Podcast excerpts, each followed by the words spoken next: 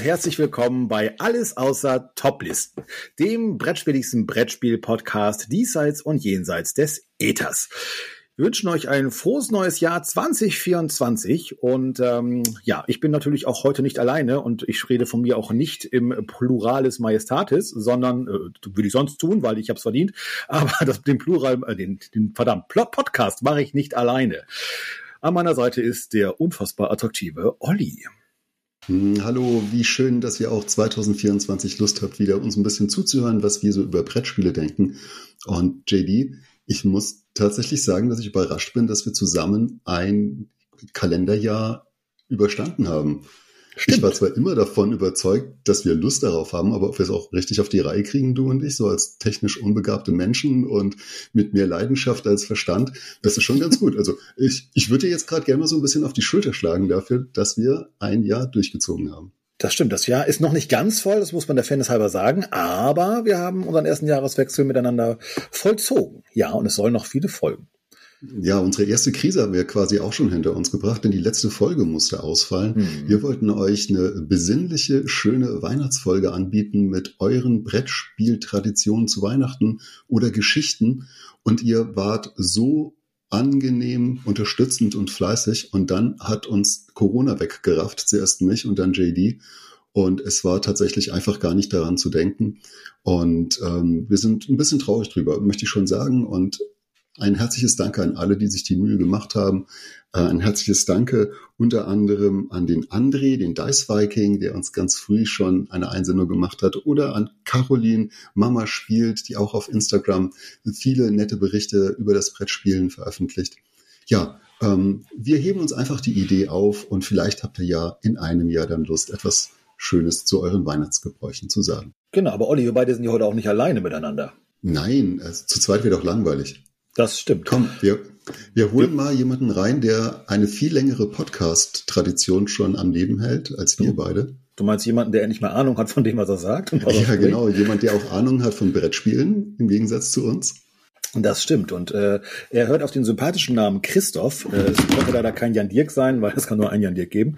Ein JD in the place to be. Äh, er hört auf den sympathischen Namen äh, Christoph und sein Podcast heißt Doppelbrett. Und die macht er auch nicht alleine, aber das soll er euch gerne jetzt selber erzählen.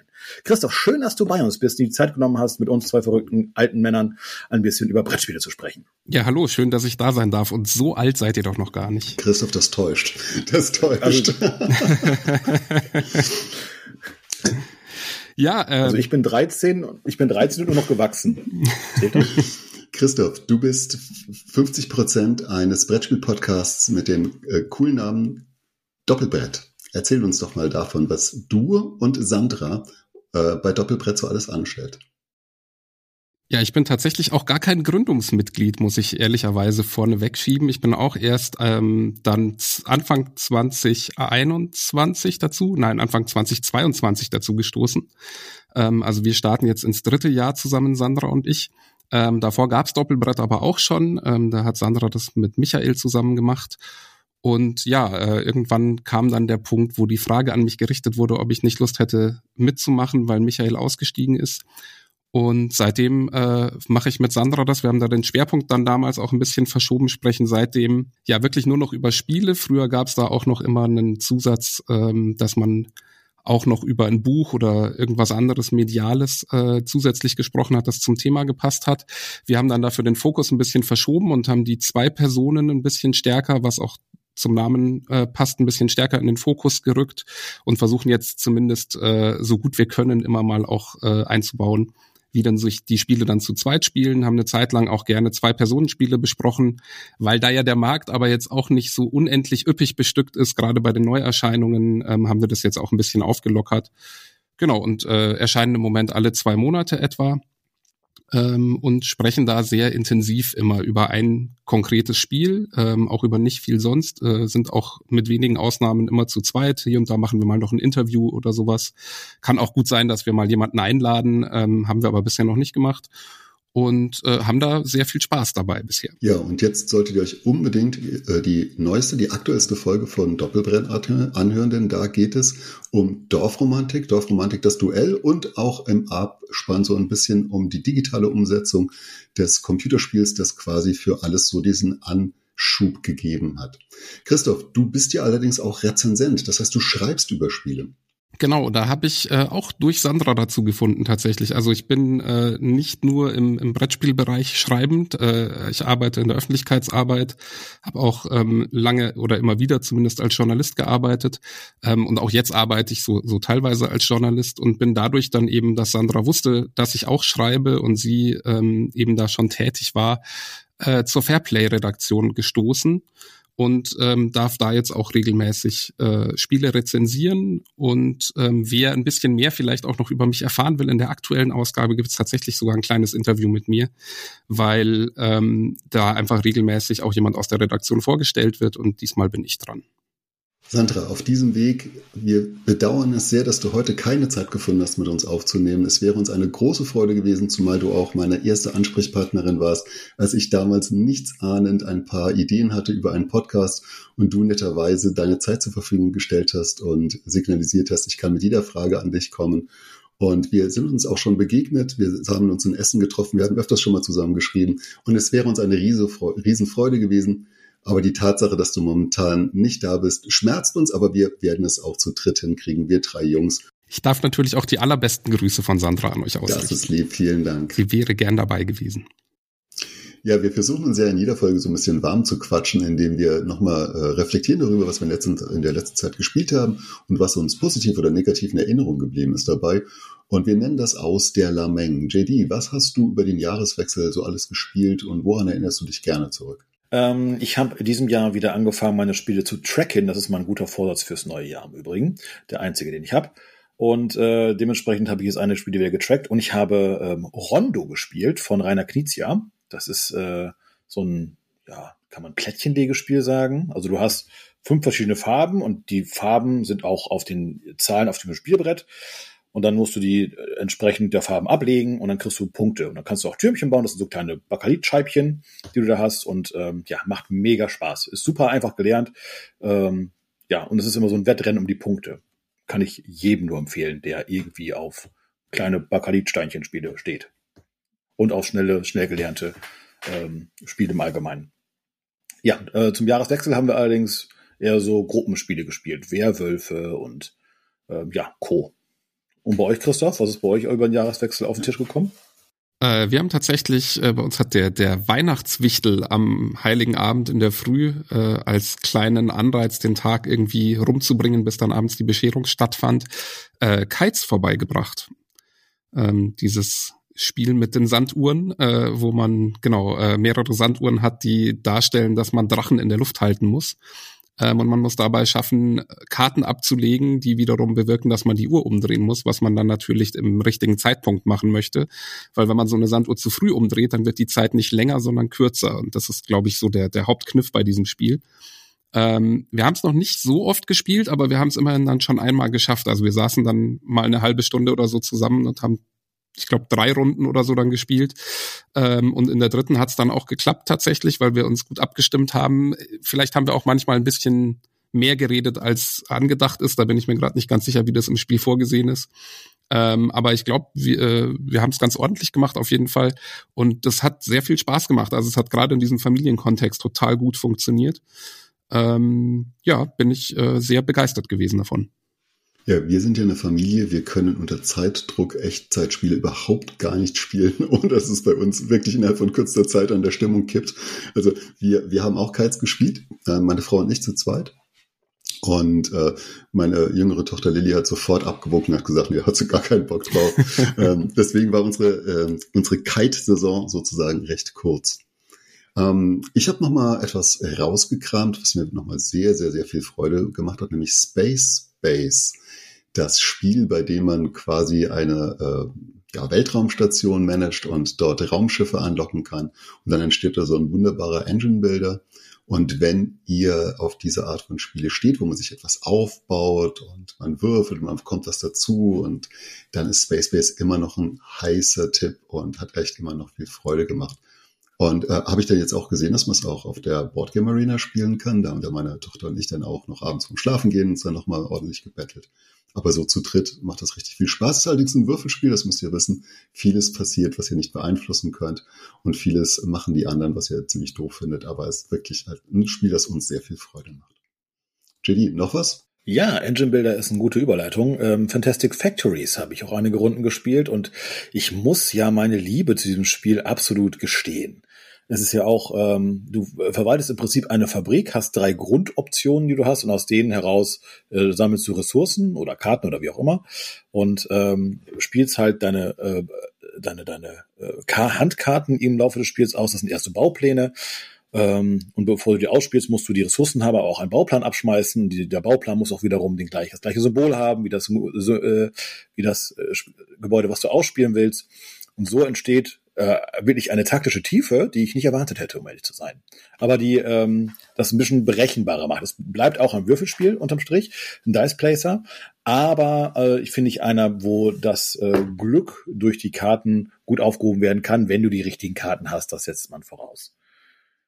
Ja, ich bin ja kein großer Fan von Erweiterungen, aber diese erste Erweiterung Malfunctions, die finde ich richtig gut, mhm. weil sie dir durch die Konzerne so eine kleine Asymmetrie gibt. Das heißt, jeder fängt mit einem etwas anderen, ähm, mit anderen Startvoraussetzungen an und sie haben die Würfelmanipulation in dieser Erweiterung mit eingeführt, sodass du auch die Würfel ähm, um eins oder erhöhen oder senken kannst. Und das macht das Ganze auch nochmal richtig gut. Ich spiele mir sehr, sehr, sehr, sehr gerne. Mhm. Christoph, gab es bei dir noch etwas? Äh, ja, ich hätte ähm, allerdings nur digital in letzter Zeit häufiger mal noch, ich glaube, man spricht das Kavale aus, äh, gespielt. Das ist so ein bisschen, äh, ja, kann man sagen, vier gewinnt mit einer neuen Ebene. Ähm, also ich glaube, man hat ein Raster aus vier mal vier Feldern. Ähm, es gibt im Prinzip drei Farben von äh, Steinen, die man legen kann, beziehungsweise man legt immer die Steine aus seiner eigenen Farbe. Der andere ist ein Zwei-Personen-Spiel ähm, oder die andere legt dann die Spiel Steine der anderen Farbe und dann gibt's noch eine neutrale Farbe, die bereits auf dem Plan vorhanden ist.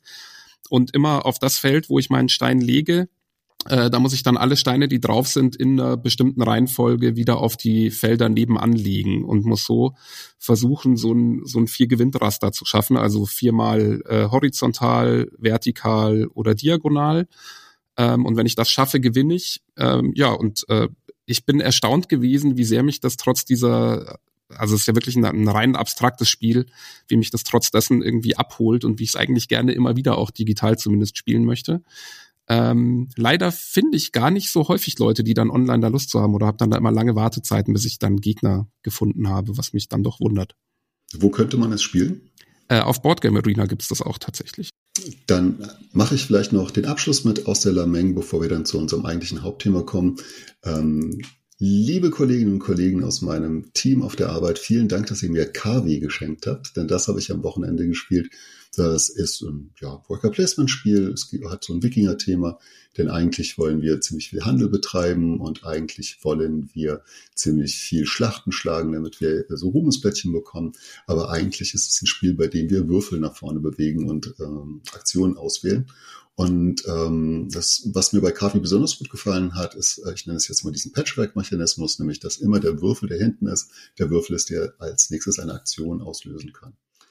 Hat uns echt viel Freude gemacht. Wir haben bisher erst eine Partie gespielt. Ich habe mir allerdings die ganze Zeit die Frage gestellt, wie ist das, wenn man es zu dritt oder zu viert spielt? Äh, hat man da vielleicht starke Wartezeiten? Ja, das steht alles noch so offen, aber ich weiß, dass ich da richtig Lust habe, doch nochmal bald eine Partie zu spielen. Und ich weiß nicht, habt ihr Kavi-Erfahrungen schon gemacht? Mhm. Nur gesehen, nicht gespielt. Ich genau. habe es auch nur gesehen. Ich hätte es gerne. Wir waren, äh, Sandra und ich haben uns getroffen in Augsburg bei der Spielwiesen, ähm, die leider sehr klein ausgefallen ist, aber Kavi hätte man testen können. Nur waren leider die Tische immer belegt, ähm, was ja durchaus äh, für den äh, ja, Aufforderungscharakter, sage ich mal, des mhm. Spiels spricht. Ähm, ich hätte es sehr gerne ausprobiert. Ich finde es sehr interessant, dass du sagst, dass es auch so diesen Patchwork-Mechanismus hat, mit wer, wer hinten liegt sozusagen auf einer Leiste, der ist dann dran in der Spielreihenfolge, äh, weil ich gerade auch ein Spiel äh, hier habe, das ich rezensiere für die Fairplay, wo auch dieser Patchwork-Mechanismus drin ist, nämlich äh, Tracking-Reise durch die Zeit ist das. Ich mhm, habe das Gefühl, genau. das taucht immer häufiger auf. Hm.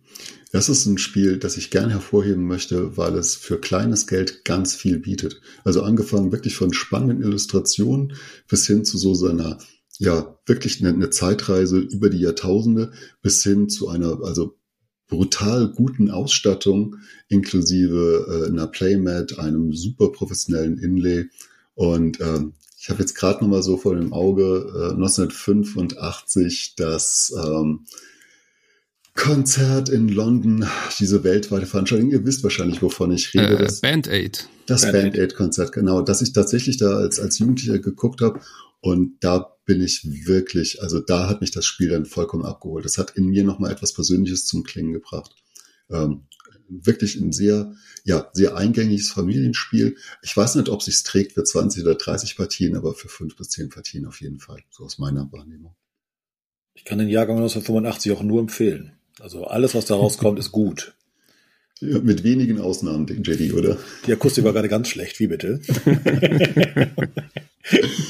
ja, aber wir wollen ja nicht über ausschließliche Spiele spielen, denen wir uns nur so kurz gewidmet haben, sondern wir haben uns ja wieder etwas ausgedacht und wollen über ein Thema sprechen, Christoph, das du uns jetzt verrätst. Welches wird es heute sein? Ja, ich habe mich entschieden für Spiele mit absurden Themen, weil ich es einfach ein sehr schönes Thema fand. Ähm, hab dann aber ehrlicherweise auch schnell festgestellt, dass ich irgendwie im Regal gar nicht so viele hatte, die so zur Auswahl standen. Insofern hoffe ich, ähm, dass ihr eine breitere Auswahl hattet und, und wir jetzt nicht äh, Überschneidungen haben am Ende. Aber ich denke, ich habe vielleicht Sachen gefunden, die ihr nicht haben könntet. Äh, bin sehr gespannt, was wir da heute so zusammentragen werden. Ja, Überschneidungen wäre ja überhaupt gar kein Problem. Das spricht ja dann auch umso mehr für das Spiel und für das Thema. Ja, Johannes, danke, dass du uns die Themen dargelassen hast. Und wir werden auch gleich anfangen, aber zuerst müssen wir drei noch rauskriegen, wer beginnt. Und JD und ich hatten uns überlegt, dass heute die Person mit der Vorstellung des ersten Spiels beginnt, die als letztes in dieser Aufnahme erschienen ist. Und Christoph, das wärst eigentlich du gewesen wenn JD nicht gerade hier alle Fallen der Technik äh, ausgenutzt hätte, um sich quasi vor dich vorzumogeln. Er hat sogar extra noch einen Internetzusammenbruch hier simuliert. JD, dann machen wir es doch einfach so. Fang doch du an mit deinem ersten Spiel mit einem absurden Thema. Sehr gerne. Ich habe es auch hier. Ich muss davor dazu sagen, ich habe mir echt äh, viele, viele Gedanken gemacht, was, was mit absurd gemeint werden sein könnte. Und ich habe mir dann gedacht, oh gut, ähm, absurd im Sinne von wirklich widersinnig und äh, vollkommen drüber. Das war dann so meine Definition davon, damit wir einmal kurz von der gleichen Definition sprechen. Und ich habe quasi einen Themenkomplex, wovon ich ein Spiel vorstellen werde und ein Spiel äh, ähm, ausgesucht, das ich jetzt vorstellen werde, ähm, was am Thema wirklich sehr derb äh, an, am schlechten Geschmack vorbeischraubt. Das erste Spiel, was ich habe, ist dieses hier. Es nennt sich Arschlochkind. Und ähm, jeder bekommt ein Startkind mit äh, Zahlen oben rechts in der Ecke und einer witzigen Illustration. Wir spielen über drei Phasen äh, Kleinkind, äh, Kind und, und Teenager, meine ich. Genau, Kleinkind, Schulkind und Teenager, genau. Und innerhalb dieser drei Phasen versuchen wir, unser Kind möglichst zu versauen mit Aktionskarten. Und ähm, vom Spielprinzip her spielen wir eine Karte, ziehen eine Karte. Das ist relativ einfach. Ähm, wir können aber auch Karten auf andere spielen. Das sind die sogenannten Erziehungskarten. Und die will aber keiner haben. Das sind dann so Sachen wie lernt Violine und Chinesisch oder äh, ähm, tritt für äh, irgendwelche Charity-Geschichten ein. So, solche Kinder wollen wir nicht haben, sondern wir wollen wichtig, ein richtiges Arschlochkind eben erzeugen durch unsere Karten. Und einige Karten sind echt über die Grenze hinweg. Ich möchte jetzt nicht spoilern. Es steht auch ab 16 drauf. Würde ich auch tatsächlich empfehlen, dass es erst ab 16 gespielt wird. Ähm, hat einen sehr speziellen Humor, aber wenn man sich darauf einlassen kann, hat man einen sehr schönen Abend mit diesem Spiel. Geht 60 bis 90 Minuten ist im Kampfhummel Verlag aus der Schweiz äh, oder Kampfhummel Spiele GmbH heißt sie, glaube ich, aus der Schweiz erschienen. Und ähm, wenn wir bei den harten Fakten bleiben. Äh, die Autoren heißen Angela Vögtli, ich hoffe, ich spreche es richtig aus, mein Schweizerdeutsch ist es nicht so das Gelbe vom Ei, und Jerome Müller. Ja, das ist so. Ähm, die Illustrationen kommen übrigens von brainfart.ch, fand ich auch ein bisschen witzig. Ja, das ist äh, mein erstes äh, Spiel Arschlochkind äh, aus dem äh, von Kampfhummelspiele, äh, der Kampfhummelspiele GmbH. Äh, Christoph, hast du schon mal was von Arschlochkind gehört? Also von Arschlochkinder bestimmt schon mal, aber vom Spiel Arschlochkind. Christoph, der, Begriff ist selber Arschlochkinder. wow, wow, es eskaliert hier sehr schnell auf einmal. Ich werde, ich werde diese Folge nicht meiner Familie zeigen. Nein, ähm, ich, ich, ich kenne den Begriff, aber von dem Spiel habe ich tatsächlich noch nie irgendwie gehört. Äh, ist mir komplett neu. Ja, ich habe schon davon, ich habe schon davon gehört, aber das ist ein klassisches Spiel, in das ich niemals die Finger legen würde. Ne? Also es ist der Name, der turnt mich so ab und äh, ich gebe dir recht, es ist vollkommen absurd, aber ich käme niemals auf die Idee, ein Spiel zu spielen äh, mit diesem Titel oder äh, das im Ziel hat, dass ich Kinder verziehen würde. Ich glaube, da bin ich einfach beruflich zu sehr äh, auf die Gegenseite gepolt. Aber ich glaube auch tatsächlich nicht, also Kartenspiele brauchen schon etwas Besonderes, damit sie mir gefallen. Das scheint jetzt zumindest mal das Thema zu sein. Aber äh, ich erinnere mich zumindest mal, dass ich eine Einladung ausgeschlagen habe. Es war ein Familienvater, der gesagt hat, ja, seine Kinder spielen jetzt ganz viel und die haben sich ein Spiel gekauft, das heißt Arschlochkind und das wäre so total lustig. Und ich dachte mir, okay, erzählt mir was anderes, aber das wird kein Spiel sein, worauf ich Lust habe.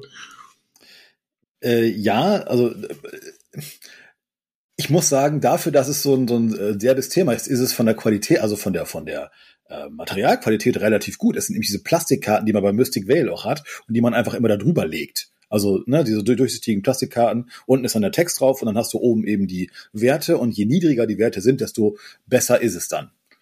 Ja. Aber ist, wie gesagt, sehr speziell und würde ich sagen, passt sehr gut in die äh, Kategorie absurd. Ja, äh, der zweite war jetzt wer?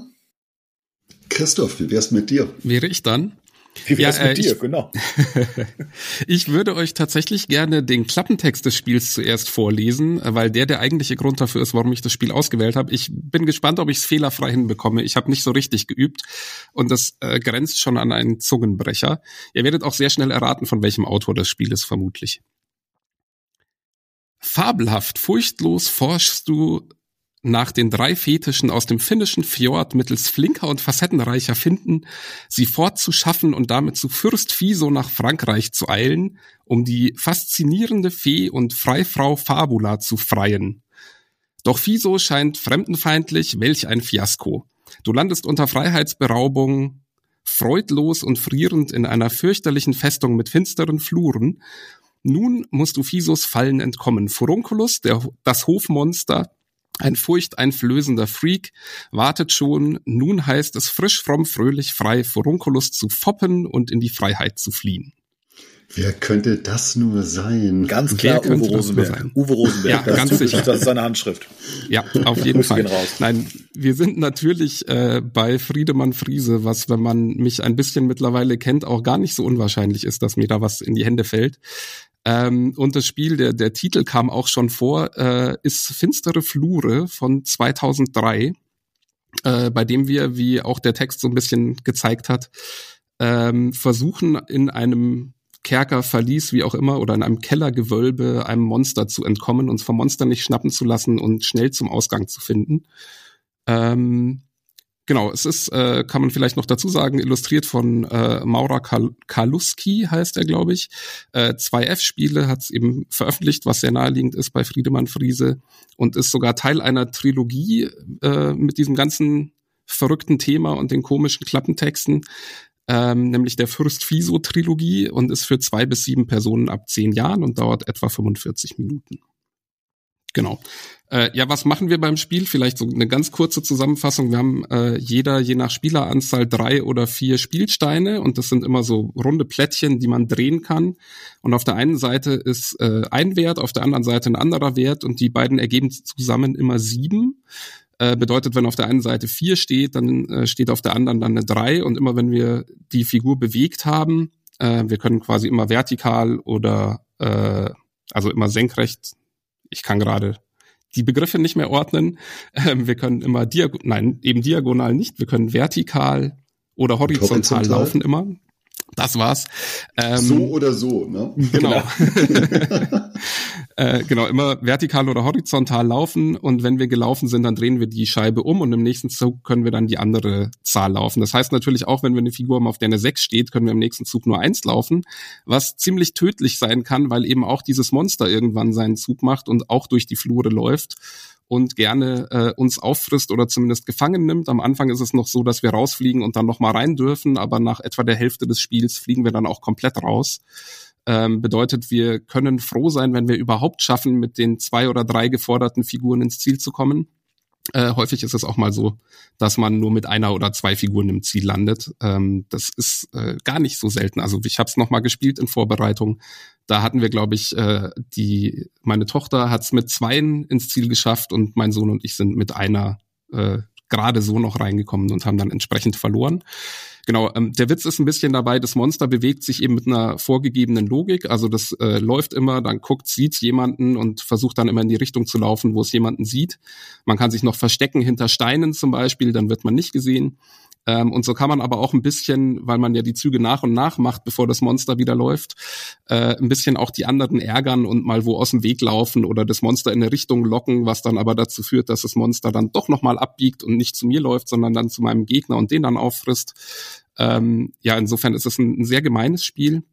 Ähm, ja, ich habe es bisher mit meinen Kindern tatsächlich nur gespielt, was bei dem Thema durchaus gewagt ist, muss man dazu sagen. Also man kann da auch über Blutpfützen ausrutschen und solche Späße. Ähm, ich äh, würde es sehr gerne mal in so einem Party-Kontext spielen, weil ich glaube, dafür ist es eigentlich gemacht und dann wirklich so mit sechs oder sieben Spielern äh, und so richtig sich gegenseitig zu ärgern mit einem Bier in der Hand, da hätte ich mal große Lust zu. Ja, ich habe das richtig rausgehört, es ist ein kooperatives Spiel? Nee, ist es nicht. Äh, also es ah, okay. ist man, jeder hat äh, eben so seine drei, vier Steine und versucht selbst als erster mit möglichst vielen ins Ziel zu kommen, sozusagen. Mhm. Ähm, und dabei spielt die Reihenfolge eine untergeordnete Rolle. Äh, wichtiger ist, dass man mit vielen ankommt. Aber wenn man mit gleich vielen da ist, zählt natürlich auch, wer zuerst da war. Ich habe ja schon mal in diesem Podcast gesagt, dass ich tatsächlich noch nicht das Friedemann Friese Spiel gefunden habe, das sich äh, in mein Herz gespielt hat. Und so ist es jetzt auch bei äh, fiese Flure, äh, finstere Flure. Finstere Flure tatsächlich so, dass ich es gar nicht kenne. Ähm, ich merke, dass ich, glaube ich, Vorbehalte habe gegen diese Spiele oder dass sie einfach meine Aufmerksamkeit entfleucht sind. Aber JD, wenn du jetzt gerade noch aufmerksam bist, was hältst du von diesem Spiel? Ich bin nie aufmerksam, Olli. Aber danke, dass äh, ich mochte es. Ich habe es immer noch. Äh, ich mag es. Ich mochte es. Ich mag es immer noch. Ich mag ja Friedemanns Spiele im, zum größten Teil. Ich fand es aber auch bockschwer. Also äh, tatsächlich ist es so, also wenn du mit einem, mit zwei ist schon richtig gut, wenn du mit zwei Figuren rauskommst und eine ist ja. so Standard. So, das ist schon so. Ja, würde ich auch sagen. Also es ist auch wirklich teilweise, äh, man kann theoretisch vorhersehen, zumindest ab einem gewissen Zeitpunkt, wo das mhm. Monster mhm. hinläuft ähm, und ein bisschen das auch steuern, aber äh, es kann ja auch in die Wand laufen. Also es mhm. läuft dann im Zweifel einfach geradeaus und wenn es bei einer Wand ankommt, dann läuft es äh, an einer Stelle rein, da steht dann der Buchstabe A zum Beispiel und an einer anderen Wand steht dann nochmal der Buchstabe A und dann kommt es da wieder raus und dann so weit vorhersehen tut dann keiner. Überraschung, da ist genau. es. Genau. Ja. Und ja, und dann irgendwann erwischt's dich einfach. Oder es hat halt ein anderer Spieler einfach eine blöde, äh, einen blöden Zug gemacht und ist vor dir weggelaufen oder so vor dich hingelaufen, dass es doof für dich ist und dann hast du einfach Pech gehabt. Wir hatten es auch schon, dass, also in der letzten Partie sind wir, glaube ich, äh, von allen drei Spielenden äh, jeweils eine Figur gleichzeitig mehr oder weniger gefressen worden. Also kommt vor. kommt vor, ja. Olli, haben wir dich damit begeistern können? Ja, unglaublich, ne? Also ich zittere vor Aufregung. ich habe dich noch nie so euphorisch erlebt. Was ist da los? Ja, ja super. Mm, ja. Müssen wir unbedingt spielen.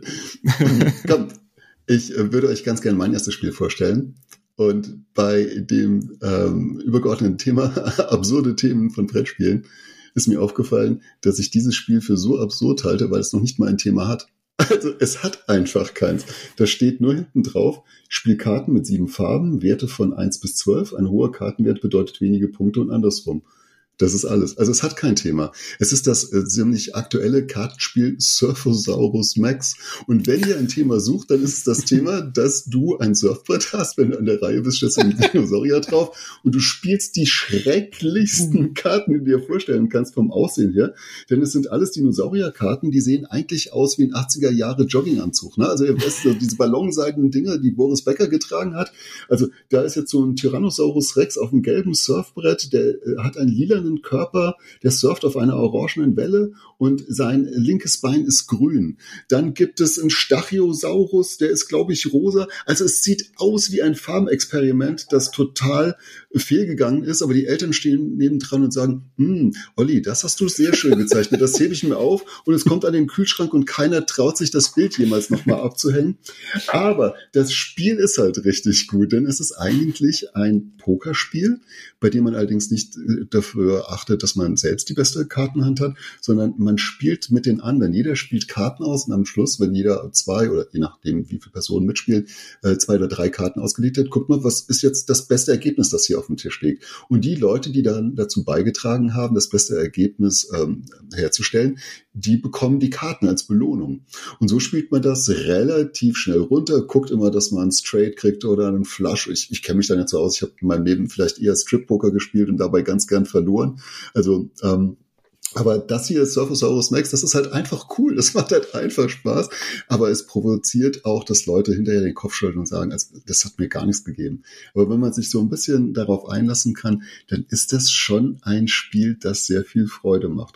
Es hat so einen ganz großen Miepel dabei, der gar keine Funktion hat, außer dass man ihn auf eine Surfbrettkarte stellt. Ne? Also guck mal an, das sieht so aus. Und das ist noch das Schönste.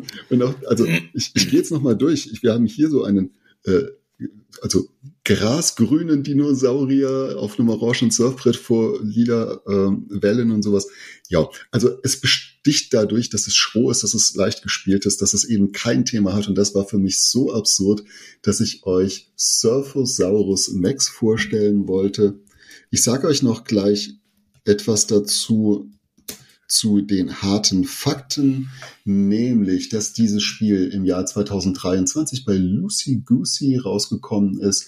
Äh, der Designer kommt aus äh, Korea, glaube ich, das ist Iquan Kwon. Ähm, der Artist ist Matthias Mödel, das klingt nach einem deutschen Künstler, der sich da ausgetobt hat. Und alles, was ich gesagt habe, ist nur meine persönliche Meinung über das Spiel und nicht etwas zu der künstlerischen Gestaltung. Lieber Matthias Mödel, ich finde es einfach nur so schroh, aber naja, wie gesagt, anderen Leuten gefällt es.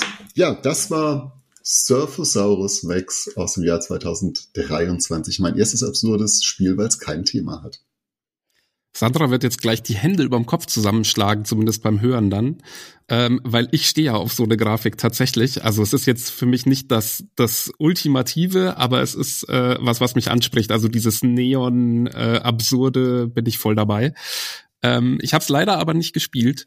Äh, durfte aber neulich ähm, auch bei einem Spieletreffen mit Sandra, ähm, Sandra war aber bei der Partie, glaube ich, gar nicht dabei dann, ähm, mit einigen Leuten das andere Spiel aus dem Verlag spielen, nämlich Luna Laser Frogs, was auch ähnlich von der Grafik her ist, ähm, was mir auch Spaß gemacht hat tatsächlich. Also ich könnte mir vorstellen, dass ich mit Surfosaurus Max auch durchaus meine Freude hätte. Ja, Sandra, die heute nicht mit podcasten kann, hat uns allerdings auch ihre Spielempfehlung mitgegeben. Und ähm, lasst euch mal überraschen darüber. Ich sage euch nachher, was Sandra aus der weiten Distanz für äh, ein absurdes Spiel empfiehlt. Aber zuerst zurück zu JD, den grinsenden Friesen. Ostfriesen, so viel Zeit muss sein. Danke. Die ja. Ostfriesen. Ja, oh, das schneiden wir, das schneiden wir auf jeden Fall. ähm, ja, ich habe leider das immer noch nicht gespielt, Surfosaurus Rex. Der liebe Tobi, als wir damals bei dir waren, hat mir das empfohlen und seitdem habe ich das, weil ich, äh, Christoph, ich kann dich so verstehen. Ich habe so ein, ja, ist es ein Guilty Pleasure? Ich weiß es gar nicht. Ich habe aber auch ein Herz für so total absurde Geschichten. Also Friedemann Friede hat ja auch ganz viele absurde Geschichten einfach. Vielleicht ist es auch das. Ähm, so auch das, also allein Dinosaurier, die surfen, das feiere ich, das habe ich so hart gefeiert. Und dann noch diese Grafik dazu, ach schön. Aber das ist auf jeden Fall etwas, was auf meiner äh, To-Do-Liste steht, innerhalb dieses Monats noch. Ähm, ja, ich werde es mir also, Tobi, versprochen, jetzt, ich werde es mir jetzt wirklich bestellen. Jetzt habe ich den nochmal die Initialzündung bekommen. Liebe Grüße an dieser Stelle. Ich darf mein zweites Spiel anteasern, richtig? Ja, unbedingt. Unbedingt, wunderbar. Äh, wie gesagt, ich hatte ja eingangs gesagt, dass es eher ein Themenkomplex ist. Und zwar gab es eine Zeit, in der einige Spiele rund um ein Thema rumgekommen sind. Ähm, an das kam man nicht vorbei, weil es überall gefühlt, äh, in, auch in der Brettspiellandschaft, in irgendeiner Form vertreten war. Und zwar geht es um das Thema Fäkalien. ich wusste nicht, ich wusste nicht, wie ich es hätte anders anteasern sollen. Ähm, also es gab da ja die große Kacke, krasse Kacke, also alles mit irgendwie hier Dackelkacke, ähm, mit irgendwelchen Exkrementen und ähm, Mr. Poops habe ich verschenkt, weil irgendwann äh, wir das so bei uns durch hoch und runter, ich konnte es nicht mehr hören. Dieses blöde Ding die ganze Zeit, das hat mich wahnsinnig gemacht. Ähm, es gibt aber ein Spiel, was ich tatsächlich gar nicht so schlecht finde, und das ist ein Kinderspiel. Ähm, und das heißt Monster Poops.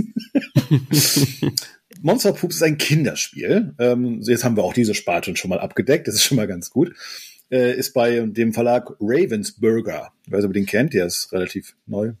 Sollte witzig sein, okay. Nein, Ravensburger äh, erschienen, ist ab fünf Drei, Jahren. 2, 1. Olli, die 10 Euro über PayPal hätte ich gerne wieder. Das haben wir ein bisschen anders besprochen. Ähm, für zwei bis vier Spielerinnen ähm, ist es und also wir haben die Spielschachtel und auf der Spielschachtel sind vier Toiletten abgebildet. Jeder kriegt ein Monster und äh, man würfelt mit zwei Würfeln. Also die, das Schachtel-Inlay kann man drehen, witzigerweise mit einem Pömpel, mit so einer Saugglocke. So, also ist alles thematisch total niedlich gemacht. So, und es gibt zwei große Regeln. Also Ziel des Spiels ist es, äh, du musst, du, du würfelst und mit einem Farbwürfel und mit einem Pfeilwürfel. Und der Farbwürfel sagt, auf welche Toilette dein Monster als nächstes muss. Und du hast immer so ein kleines Kackhäufchen quasi unter dir. Das, die Monster sind so ausgehöhlt, du hast ein kleines Kackmonster unter, äh, Kackhäufchen unter dir. So, und du darfst auf gar keinen Fall, weil Monster nehmen sich beim großen Geschäft viel Zeit, das steht in der Regel, ähm, du darfst auf gar keinen Fall direkt auf ein äh, offenes Klo, denn in dieser, äh, auf diesem Rondell, was sich ja dreht, sind irgendwann Löcher. Und ähm, wenn du auf ein Loch direkt zusteuerst, das darfst du nicht, weil du musst dir Zeit lassen. Du musst also auf eine Toilette mit, also wo noch kein Loch ist, wo es noch geschlossen ist. Dann setzt du dich dahin, drehst es und wenn es dann Klack macht, dann kriegst du, du hast so ein, so ein kleines Tableau vor dir mit Klopapierrollen und Ziel des Spiels ist es, du musst drei volle Klopapierrollen quasi umdrehen. Du drehst dann eine Klopapierrolle um und wenn du deine drei voll hast, dann hast du gewonnen. Das ist im Prinzip schon das ganze Spiel. Dauert auch Viertelstunde, 20 Minuten Maximum. Aber es ist so eine Gaudi. Und zweite goldene äh, Toilettenregel bei den Monstern ist es, du darfst äh, sehr wohl ein Monster von der Toilette schubsen. Warum auch immer. Das machen Monster halt so. Hinterfragt das bitte nicht, nimmt es einfach so hin. Ich, ich ja. möchte nicht danach sauber machen. Nein, nein, kann ich auch nicht empfehlen. genau. Ähm, der Autor hat mir nichts gesagt. Klaus Kreowski. Sagt er euch was? Nö. Nie gehört. Das Spiel ist von 2017 und hat eine BGG-Wertung von 5,4. Für ein Kinderspiel gar nicht so gut. Aber, Aber gibt, gibt schlechtere gibt Bewertungen schlechtere, für Kinderspiele. Also. Definitiv. Also die Kids feiern es ab, ich kann es nicht anders sagen. Also alleine des Themas schon. Und es ist eins von den ja, kann man sagen, eins von den guten Fäkalspielen. das klingt falsch auf mehreren Ebenen. Dann nutze ich die Gelegenheit und äh, lüfte jetzt das Geheimnis. Sandra hatte nämlich geschrieben, nach langen Überlegen wollte ich doch wenigstens beitragen, dass für mich das Spiel mit dem absurdesten Thema krasse Kacke ist. Also JD, voll, voll in deinem Themenkomplex. Und auch wenn ich das Spiel nicht kenne, das du gerade vorgestellt hast, habe ich auf der Spiel 23 einen, ähm, einen Termin wahrgenommen und habe mir die Spielneuheiten angeguckt und habe das Spiel einfach affig, aff, Entschuldigung, einfach affig, hau auf die Kacke, um zu gewinnen, äh, kennengelernt. Und bei diesem Spiel hast du eine Knetmasse, die du in einen Affen stopfst. Ich glaube, so habe ich das in Erinnerung. Und dann drückst du quasi aus diesem Affen erst einmal eine große Menge Code Affenkot. Das legst du auf eine Schleuder und dann schleuderst du den Affenkot in eine große Palme, um Ziele zu treffen. Also ich würde sagen, das hat echt Spaß gemacht. Also das war, die Vorstellung war ekelhaft, aber dann hast du halt so ein Katapult-Geschicklichkeitsspiel und es ist schon schräg und ähm, wir, wir haben uns sehr amüsiert bei diesem Gespräch und ähm, es ist mir in Erinnerung geblieben, zumindest mal, als du jetzt äh, diesen Themenkomplex eröffnet hast, war es sofort wieder in meiner Präsenz. Ja, äh, eigentlich vielleicht eher ein Zeitvertreib, eigentlich eher eine Geschicklichkeitsübung, eigentlich eher unangenehm, wenn man einen Affen Kacke aus dem Körper rausdrückt und dann damit feuert. Aber Hospitali hospitalisierte Tier, Zootiere machen sowas wohl öfters mal, habe ich mir sagen lassen. Also vielleicht dann doch ganz thematisch. Ich weiß es nicht. Aber, aber guck dir sowas an wie Kakalakula, da läuft auch so eine, so eine Hex-Kakerlake äh, rum und du musst sie dann auch mit einem Katapult irgendwo hinfeuern, vollkommen sinnbefreit. Äh, verkauft sich aber. Also insofern. Ja ich glaube, sowas hat halt ein Publikum. Ja, ist vielleicht unser Urinstinkt in uns Menschen. Aber okay. Katapulte oder? Ja, genau. Christoph, komm, rette, rette die Folge und mach dein nächstes Spiel bitte. Ja, ich habe mir ein, ein Rennspiel noch rausgesucht, das ich lustigerweise, ähm, bevor ich es dann nochmal Test gespielt habe für die Folge, erst einmal gespielt hatte und es da auch gar nicht so mega fand, aber wir haben es jetzt drei, vier Mal gespielt mein Sohn und ich, und er feiert's total ab und ich habe auch echt Spaß gehabt, äh, nämlich Kubitos von 2021. Ähm, ein Würfelspiel im Endeffekt, beziehungsweise kann man sagen, eine Mischung aus Wettlauf nach Eldorado, Würfeln und Push Your Luck. So würde ich es ne? beschreiben.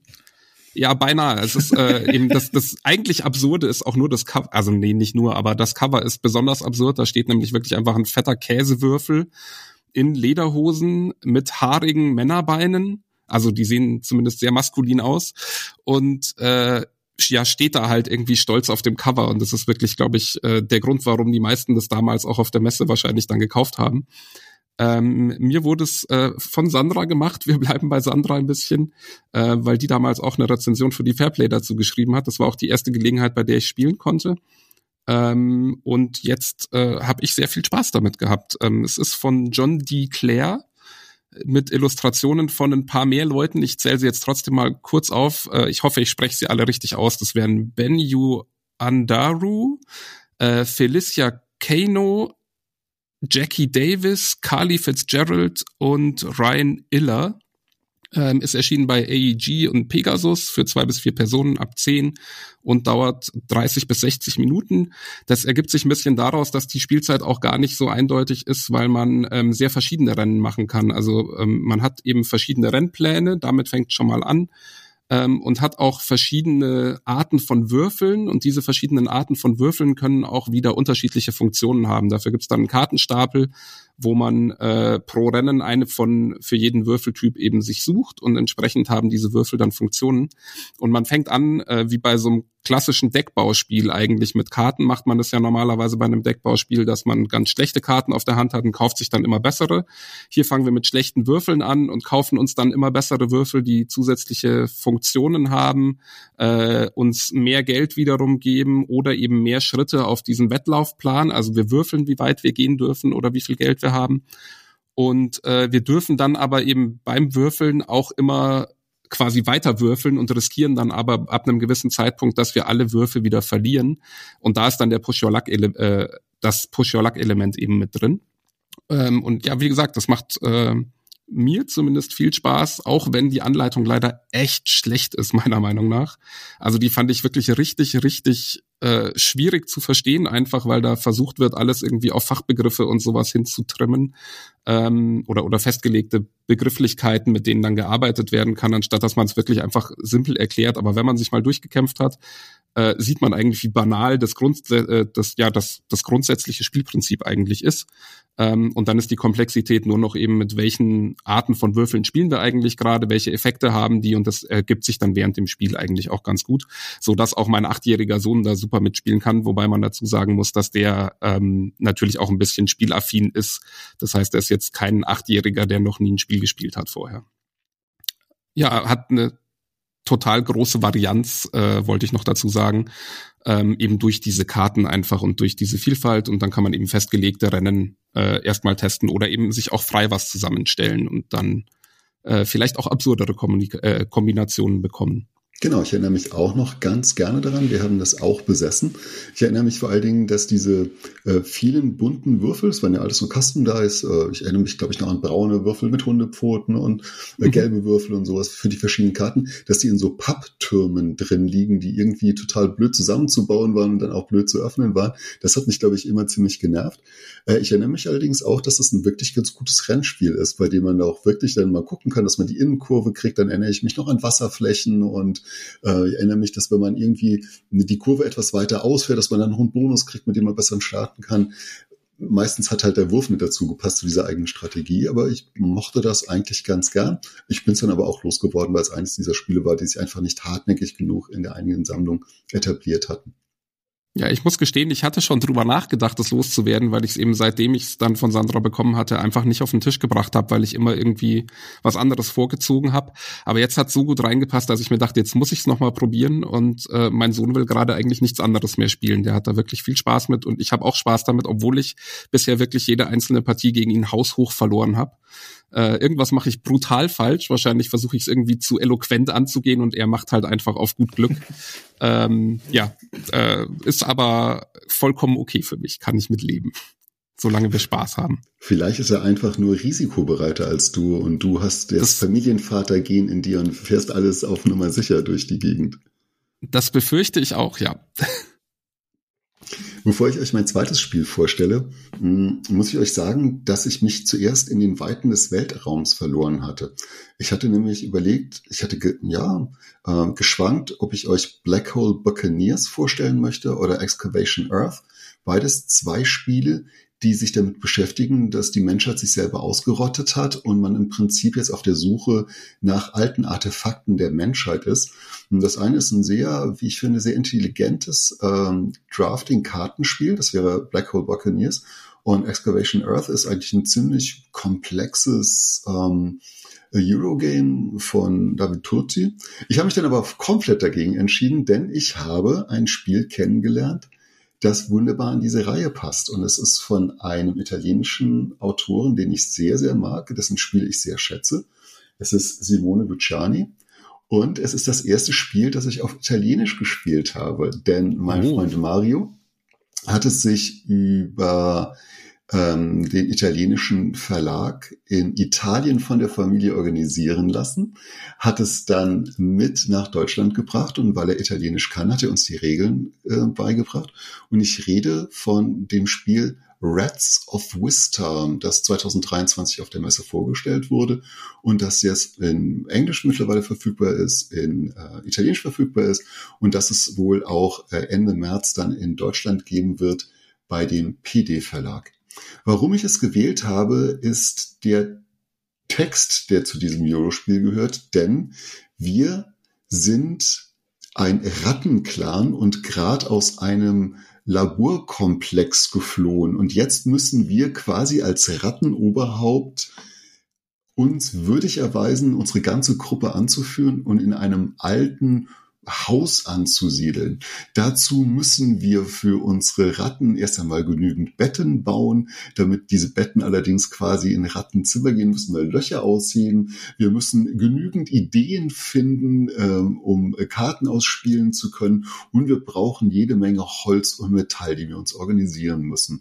Ja, und das ist alles so schier und irgendwie klingt es wie ein absurdes Thema auf ein richtig cooles Eurospiel draufgestülpt dass ich es gerne ausgewählt habe für heute. Auch deswegen, weil es ein richtig gutes Spiel ist.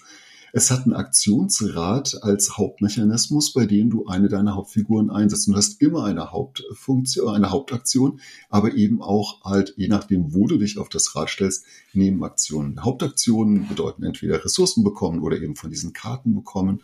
Aber es gilt auch eine, ja, ein altes Landhaus zu erobern. Da musst du erstmal als Maus rein, musst dich umgucken. Dort kannst du dann auch Aufträge freischalten. Und da gibt's wahnsinnig viel zu tun. Das ist ein total cleveres Spiel, aber es sieht einfach immer so total süß aus. Wenn ihr vielleicht schon mal Root gespielt habt, dann erinnert ihr euch vielleicht so an diese Mäuse mit diesen großen Ohren und Augen. Die sind auch so drin, also sieht schon putzig aus. Die, die Ratten, mit denen man spielt, die die eigentlichen Hauptaktionen auslösen, die sehen auch aus, die recken die Nase in die Höhe, sieht also echt ganz putzig aus. Aber man spürt halt überhaupt nichts davon, dass man eine Rattenfamilie ist, die gerade aus einem Versuchsexperimentlabor irgendwie geflüchtet ist, sondern es sieht eher so ein bisschen aus wie, oder es fühlt sich eher so an wie die Tiere vom Ahorntal. Man kommt also wohin oder man ist irgendwo in Aberdale, man versucht einfach ein neues Zuhause zu machen und das macht es richtig gut. Und ich möchte jetzt schon sagen, dass ich mir das Spiel auf Deutsch schon vorbestellt habe, äh, weil ich mit der italienischen Ausgabe, die zwar sehr sprachneutral, aber übersät mit einem Haufen Symbolen, ähm, ja, also habe ich jetzt dreimal gespielt, hat mir mega Spaß gemacht und würde ich auf jeden Fall häufiger spielen. Wir haben es bisher zu dritt und zu viert gespielt. Zu viert hatte es durchaus Längen, aber auch deswegen, weil jeder sich natürlich versucht, die optimalen Züge rauszusuchen, weil durch die Kombination von Hauptaktion und passender Nebenaktion wirklich ganz, ganz, ganz viel möglich ist. Ja, und Christoph, hast du denn schon mal äh, die Chance gehabt, die Ratten von Vista irgendwie zu lesen, was davon zu hören oder vielleicht sogar schon zu spielen? Ich habe es tatsächlich schon mal live aufgebaut gesehen, immerhin, aber mehr leider noch nicht. Ähm, auch auf der Spielwiesen ähm, war es aufgebaut, aber auch äh, beziehungsweise äh, glaube ich auch im Einsatz, aber eben leider ohne uns, weil wir da keinen Platz dann bekommen hatten. Ähm, sonst hätten wir es definitiv gespielt, ähm, weil Simone Luciani einer der Lieblingsautoren von Sandra auch wiederum ist. Insofern, die wird sich das auch sehr sicher äh, irgendwie zulegen. Da ähm, würde ich Gift drauf nehmen. Ähm, insofern gehe ich fast davon aus, dass ich es irgendwann auch mal spielen darf ähm, und bin da auch sehr gespannt drauf. Es klingt übrigens nach sehr kultivierten Ratten, wenn wir sogar Betten uns besorgen müssen und solche Späße. Also es äh, Abs hat schon eine gewisse Absurdität. Absolut. Ich dachte natürlich zuerst, wir hätten so ein Setting wie bei Pinky und the Brain, ne? also irgendwie mit Weltherrschaftsübernahme, äh, Attitüde. Wäre auch schön. Aber ja, nee. Ähm, wir, lass uns mal gerade noch bei Luciani, ähm, Simone Luciani hängen bleiben. Also wenn ihr euch vielleicht wundert, wo ihr diesen Namen schon mal gehört habt, also seine, seine Spielgeschichte liest sich wirklich wie eine Top Ten der, der ähm, guten Eurogames. Da ist Grand Austria Hotel dabei, da ist äh, Marco Polo dabei, da ist Wasserkraft dabei, da ist Kohle mit dabei, Tiletum, Darwin's Journey, Nucleum, Zolkin, da hat er überall die Finger mit drin gehabt. Das ist schon beachtlich und wenn ihr eben auf solche komplexe Euro-Games steht, dann solltet ihr auf jeden Fall auch mal die Ratten von Vista äh, in die nähere Auswahl nehmen. Ich würde sagen, dass es kein Expertenspiel ist, sondern vielleicht ein Ticken drunter, dass wir uns da am Kennerspiel bewegen. Und ähm, ja, also zu dritt, also ein, dreiviertel Stunden haben wir gebraucht, zu viert waren es eher drei Stunden. Richtig eine gute Sache. Ja, und wenn ihr jetzt in den letzten paar Minuten vielleicht die Stimme von JD vermisst habt, dann liegt es nicht daran, dass er nichts zu sagen hätte, sondern er hat einfach gerade technische Probleme gehabt. Aber jetzt hat er sich gerade gestärkt, hat das Internet da in Aurich nochmal angekurbelt, hat irgendwie eine Nordseewelle nochmal zur Energiegewinnung genutzt, damit das jetzt läuft. JD, wir haben unsere sechs Spiele jetzt vorgestellt. Lass uns noch einmal den Schnelldurchlauf machen. Womit hast du denn angefangen? Ja, ich habe deinen äh, Anfang gemacht mit Arschlochkind. Dann kam Christoph mit. Ja, dann kam ich mit Finstere Flure. Ich hatte Surfosaurus Max mit den Dinosauriern auf den 80er Jahren Boris Becker Gedächtnistrainingsanzügen. Dann hatte ich aus der Reihe Fäkalien und andere seltsame absurde Sachen das Spiel Monster Pups. Ja, dann hatte ich Kubitos. Und ich hatte die Reife vollständig mit Rats of Vista. Ihr Lieben, auch heute wollte ich natürlich nochmal nachfragen, finden wir ein Jacques Wiesel, also ein Spiel, das uns so überzeugt, bei dem wir alle drei Spielerfahrungen haben, wo wir sagen würden, wow, das wär's doch, das wäre doch, das wäre quasi die Krone der absurden Spiele. Befürchte Arschlochkind wird's nicht. Fangen wir doch mal so an. ja, ich habe ein bisschen die Sorge, dass wir einfach, äh, wir hatten, glaube ich, bei allen Spielen immer jemanden, der es nicht gespielt hatte, beziehungsweise haben wir in der Mehrheit die Spiele der anderen nicht gespielt. Ich glaube, das macht es ein bisschen schwierig. Ja, aber das muss keine Sorge sein. Ein Jacques Wiesel ist ja eine besondere Auszeichnung für ein Spiel, das sich quasi heraushebt und als besonders spielenswert charakterisiert. Und wenn wir bei den Spielen, die wir in so einer Folge dabei haben, eben keins haben, dann ist es so. Dann ist es eben kein Jacques und das Leben geht dennoch weiter. ja, und ich sehe es halt auch so. Irgendwie, also Friedemann Friese wird mir ein bisschen wehtun, zumal ich es auch nicht gespielt habe. Mit Arschlochkindern habe ich es nicht so sehr. Surfosaurus Max äh, kennt, äh, kennst du, Christoph, auch nur vom Sehen. Und Reds of Vista ist noch so neu und unbekannt, dass die meisten auch nicht gespielt haben. Ja, ich wäre natürlich total bereit, Surfosaurus Max das Ganze zu verleihen, einfach nur für das, äh, für den Dinosaurier auf dem Surfbrett. Das reicht mir vollkommen, um dafür Preis zu verleihen. Das wäre auch tatsächlich mein Impuls. Oh. ja, dann machen wir es doch, oder? Dann haben wir ein. Aber es würde, es würde, es würde die Auszeichnung ab absurd führen. Aber es würde die Auszeichnung ad absurdum ja, genau. führen. Das möchte ich noch mal ganz kurz. Also Männer, Ganz kurz anmerken. Wir müssen jetzt hier Weltpolitik machen. Haben wir ein Jacques Wiesel? Daumen hoch, Daumen runter. Die Abstimmung kommt jetzt. JD, alles klar. Ähm, so funktioniert Demokratie, liebe Zuhörer. Was ihr gerade nicht sehen konnte, in einer Demokratie gibt es immer Verlierer. Ich habe verloren und das Schaquisel der Folge ist Surfosaurus Metz. Schaquisel. Wir werden euch die nächsten Tage ein paar Bilder ein paar Bilder zeigen und äh, euch vielleicht auch noch eine Malvorlage schicken. Aber es ist, wie gesagt, ein richtig cooles Kartenspiel, das sehr viel Freude macht. So semi-kooperativ. Naja, ihr habt euch ja vorhin in die Folge ordentlich reingehört. Ja, Christoph, Vielen, vielen, vielen Dank, dass du uns deine Zeit geschenkt hast. Dafür wollen wir dir auch etwas schenken, denn wir haben immer ein Sell und jenes, also eine kleine Runde mit Entscheidungsfragen, bei denen wir dich einfach bitten, aus dem Bauch heraus zu antworten auf die Impulse, die wir dir geben. Und wenn du bereit bist, dann sagst du einfach, los geht's und dann geht's auch schon los. Ja, gerne los. Alles klar. Christoph, Thematik oder Mechanik? Was steht bei dir im Vordergrund? Uh, ähm, ich bin tatsächlich dazwischen, insofern, äh, aber ich bin dann doch jemand, der gerne thematisch äh, was dabei hat, also Thematik im Zweifel. Nächste Frage hast du, glaube ich, schon eigentlich beantwortet. Friedemann Friese oder Uwe Rosenberg? Ja, da wird's wohl oder übel Friedemann Friese, wobei ähm, ich schon sehr großer Uwe Rosenberg-Liebhaber auch bin. Also auf meiner äh, Liste mit Lieblingsspielen ist viel von Uwe Rosenberg. Ähm, aber Friedemann Friese hat leider mein Herz gewonnen. Und die letzte Frage, du als Münchner, Biergarten oder Spieletreff? Oh. Äh, also ich finde, das muss ich nicht widersprechen. Also man kann durchaus auch Spiele spielen im Biergarten. Ähm, ja, ja, oh, ja, ich nehme den Spieletreff. Jetzt müssen wir ein bisschen draufhalten, bevor JDs Internet wieder zusammenbricht. Wir wollten noch sagen, dass wir auch in diesem Jahr versuchen, wieder alle drei Wochen euch eine neue Folge anzubieten, dass wir wieder diese netten Gesprächspodcasts haben werden, in denen wir uns mit unseren Gästen unterhalten. Christoph hat sich schon drei Themen ausgedacht für unseren nächsten Gast oder unsere nächste Gästin. Natürlich werden wir wieder auch über die Verlagspodcasts mit den Verlagen in äh, Verlegen in äh, Kontakt treten wollen. Und vielleicht kriegen wir es auch dieses Jahr hin, dass wir den einen oder anderen Autoren oder eine Autorin in dem Podcast alles außer Toplisten begrüßen dürfen. Tja, und jetzt bleibt uns einfach nur noch der Wumms. Männers, drei, zwei, eins.